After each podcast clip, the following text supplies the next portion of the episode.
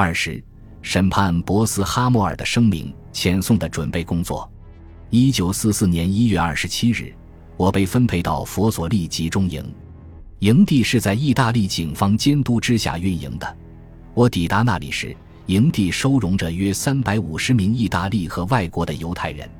临近二月十五日，约有十名德国党卫军士官来到佛索利营地，其中有一名德国上士，也是党卫军的。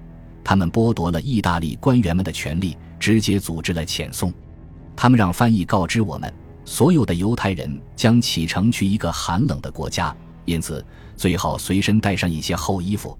被子或皮衣，当然，除了带上贵重物品、金钱和外汇之外，等到犹太人在营地的人数达到六百五十名时，他们就开始遣送。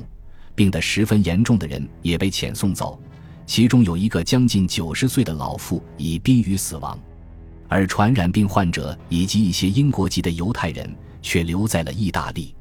德国方面既没有准备，也不分发任何旅途上所需的食物。不过，我们被获准在当地购买了一些食品带上。一九四四年二月二十二日，我们从营地被运送到火车站，是乘坐由意大利人驾驶的汽车去的，但由上面提到过的德国党卫军士兵负责押送。他们态度十分粗暴野蛮，对我们拳打脚踢，催促我们上下汽车，并赶着我们进入火车车厢。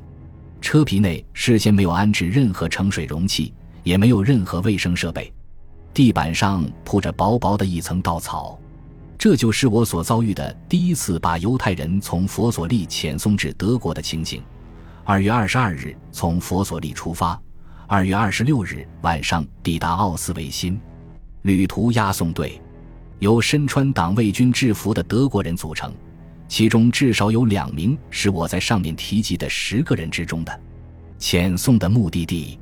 在每一节车皮外面挂着粘贴在专门框架里的牌子，上面清楚地写着“奥斯维辛”的字样。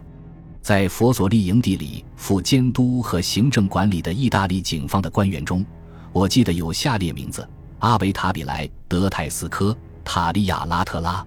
他们行为正派，对待我们挺人道。